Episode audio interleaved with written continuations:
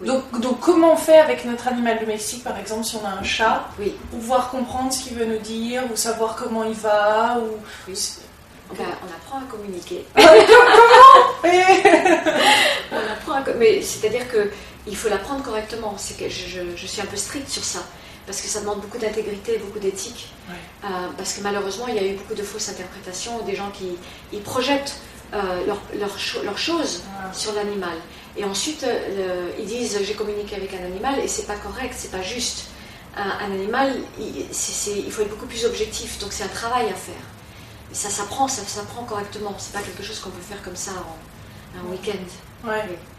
Parce qu'il y a le côté imaginaire quand même. Comment on sait si on, on communique vraiment télépathiquement, Oui. ou avec notre imaginaire, ou avec Voilà. notre cœur, avec nos émotions à nous? Oui, c'est pour ça que je donne des techniques très précises Ouais. et on apprend à discerner et il y, a une- pratique précise avec la technique de travailler dans cette intégrité et dans, dans une conduite d'intégrité et d'éthique. C'est très important.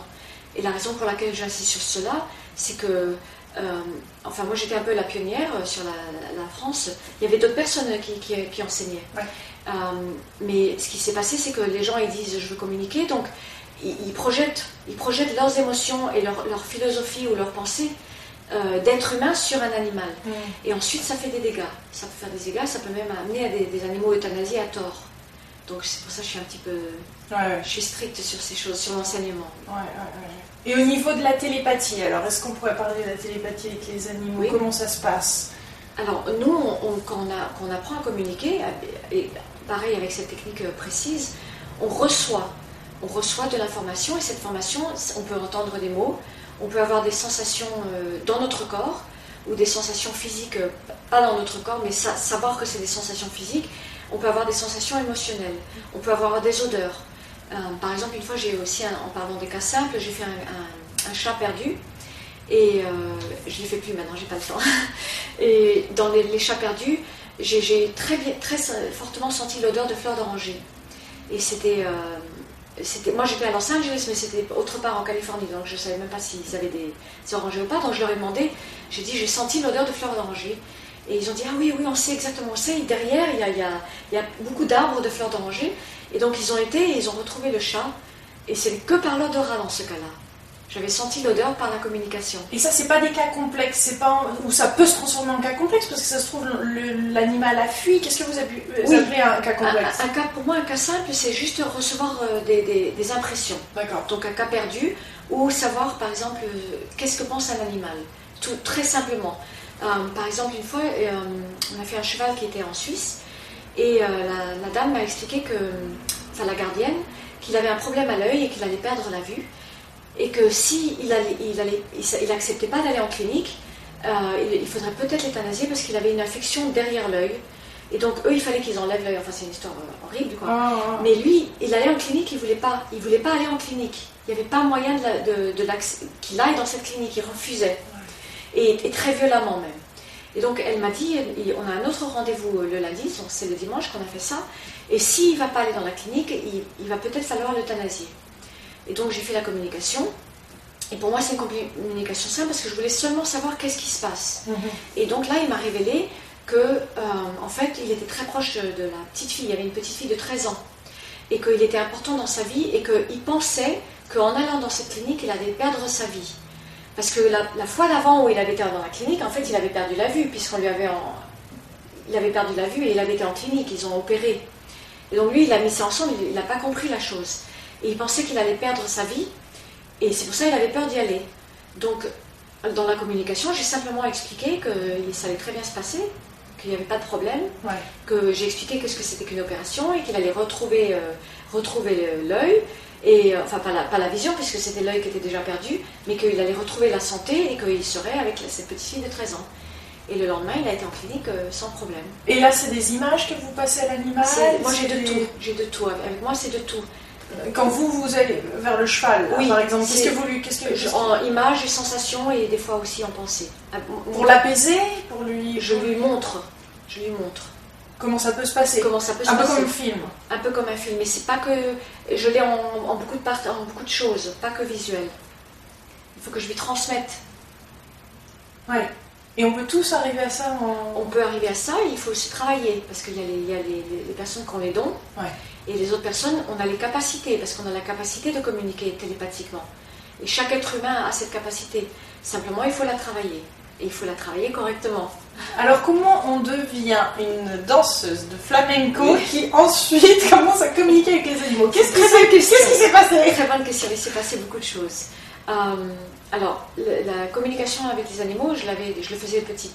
C'était naturel pour moi, donc j'y, pensais pas. J'étais élevée à Formentera, dans, dans une île en Espagne, dans les Baléares, et on était sur une ferme, il y avait beaucoup d'animaux, et pour moi c'était, normal. J'y pensais pas, je, je pensais pas que c'était quelque chose de différent. Et, euh, et ensuite, euh, j'ai réalisé qu'il y avait des petites différences, évidemment, quand j'ai commencé l'école et des choses comme ça. L'école, française. Et en fait, je suis devenue danseuse, danseuse espagnole, et j'ai dédié ma vie à ça. Et je me rendais bien compte que j'avais des capacités, puisque j'avais des phrases entières des fois qui venaient. Mais je me rendais compte seulement par opposition à d'autres personnes, puisque pour moi c'était naturel. Et ensuite, c'est à force, euh, si je peux dire, j'ai eu des, des- des grandes expériences euh, spirituelles, entre guillemets, j'aime pas tellement le mot, mais Mystique ou? Mystiques. Et ça a changé ma vie. Et Ah donc, euh, c'est avec ça que j'ai un peu arrêté, j'étais moins intéressée dans la danse. Et euh, voilà, mais c'est dur à dire. J'ai pratiqué pendant des années la communication sans être professionnelle. J'ai travaillé avec, à, à- à côté de la danse. J'ai travaillé dans des refuges, j'ai aidé des vétérinaires, j'ai pratiqué, prati- j'ai fait beaucoup beaucoup de pratiques et j'étais pas professionnelle, mais c'était parce que je voulais, je voulais pratiquer et, et voilà. Donc ça a ouvert une certaine sensibilité en vous, une autre à un autre degré. En fait, cette expérience vous a... La- laquelle? La- La- L'expérience spirituelle qui vous a Oui, fait... ça- ça a tout changé, oui. Oui, expérience avec l'au-delà, j'ai manqué de mourir beaucoup de fois. Ouais. il, il y en a beaucoup des expériences, mais il y en a des très grandes Ouais. qui ont changé ma vie. Et, Et là, on arrive à l'essentiel, ce qui vraiment Oui. compte pour soi. Oui. Ah, ah, ah. Donc maintenant, vous aidez, euh, j'ai lu des, des chevaux, même des, du monde entier. Vous allez euh, vous voyager pour aider. C'est quoi les principaux cas dont vous vous occupez maintenant et qui sont vraiment importants et essentiels pour vous? Euh, bah, il y a de tout, il y a, y a l'enseignement et il y a les problèmes émotionnels, surtout des chevaux dangereux, euh, je prends en priorité. Euh, et il y a les animaux malades, que ça aussi c'est priorité pour moi, les animaux souffrants. Et vu que j'ai manqué de mourir plusieurs fois et que j'ai été guérie mi- miraculeusement aussi.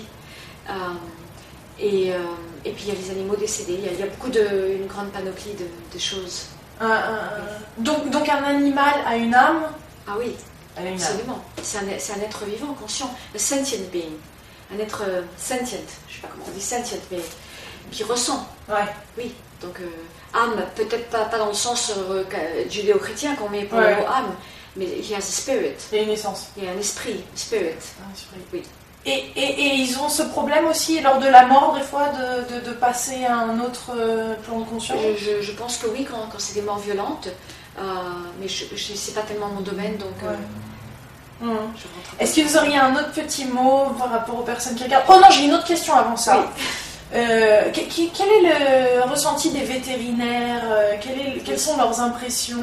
Oui. Comment par- parlent-ils de votre travail? Euh, Alors, j'ai de la chance parce que j'ai presque, à, à chaque fois que j'enseigne, j'ai presque toujours des, un vétérinaire au moins dans un de mes séminaires. Euh, et ils sont très respectueux pour ce travail, ceux qui le découvrent. Euh, j'ai beaucoup de vétérinaires qui ont appris, appris et qui l'utilisent dans, dans leur, euh, dans leur profession. Euh, j'ai beaucoup de vétérinaires qui me consultent pour des cas qu'ils n'arrivent pas à résoudre, des cas de maladies d'animaux souffrants. Ici, aux États-Unis, j'ai beaucoup de, beaucoup de Ouais. chance. I'm, I'm blessed avec ça. Ouais. Et euh, et justement, une des raisons pour laquelle je parlais de l'intégrité de l'éthique euh, tout à l'heure et que j'insistais tellement dessus, c'est parce que je voudrais amener cela aux écoles de vétérinaires pour que ça soit un nouveau langage pour aider les vétérinaires. Et souvent, je travaille euh, en conjonction avec. euh, J'ai plusieurs vétérinaires, j'en ai trois avec qui je travaille euh, avec. Mm. Et donc vous transmettez votre savoir, vous avez des personnes qui sont proches de vous, euh, à qui vous transmettez ce savoir-là pour qu'ensuite ce soit passé à d'autres personnes? On le fait en, en- en enseignement, sous forme de séminaire. Mm.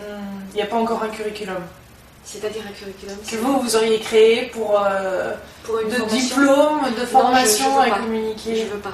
Non. Parce qu'il y a eu trop de dégâts. Et Ah ouais. justement, j'en parlais ce matin. C'est marrant que vous, me demandez. Il y a eu beaucoup de dégâts parce que les gens, ils prennent pas le temps. Ils veulent tout faire en un week-end.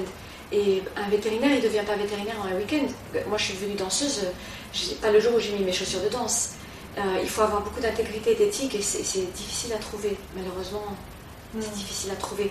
Les gens veulent tout tout de suite. Et je comprends, moi aussi je suis impatiente dans les choses, mais euh, par respect pour les animaux, il, faut, il faut avoir cette éthique. C'est très très important.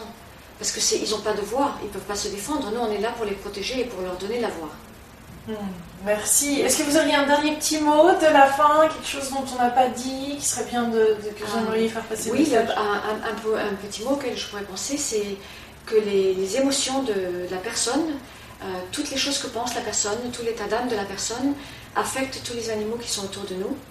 Et donc, que je pense que c'est important de toujours se travailler sur soi, de toujours regarder soi, avant de dire euh, je vais euthanasier cet animal parce qu'il ne veut pas faire ce que je veux, avant de dire euh, je, vais le, je vais le vendre, je vais le redonner, euh, il- il- avant de le- l'insulter, enfin avant de toutes ces choses-là, et de- euh, ou de se mettre en colère, il, vaut il faudrait se regarder qu'est-ce qui se passe à l'intérieur de soi d'abord, parce qu'ils absorbent nos choses à nous, Hmm, et ils viennent avec beaucoup d'amour, hmm. énormément d'amour. Un amour inconditionnel, hein, quand Un même. amour hein. complètement inconditionnel. Bon, évidemment, il y a des chiens agressifs, des chevaux dans, le- dans Ouais. le dominant, il y, a de, il y a de tout.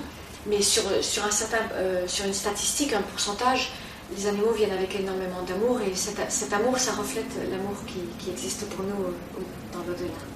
Donc c'est des maîtres. Hein. Je dirais pas que c'est des maîtres, c'est des animaux. C'est des animaux. Mais cet amour, il existe. Ouais. Parce que je l'ai vécu dans ma chair et dans mes os. Ah. Il existe pour nous et on est entouré de cet amour. Et les animaux, c'est une partie de cet amour qui vient pour nous. Hmm. Merci Leïla, merci. Son livre Communiquer avec les animaux.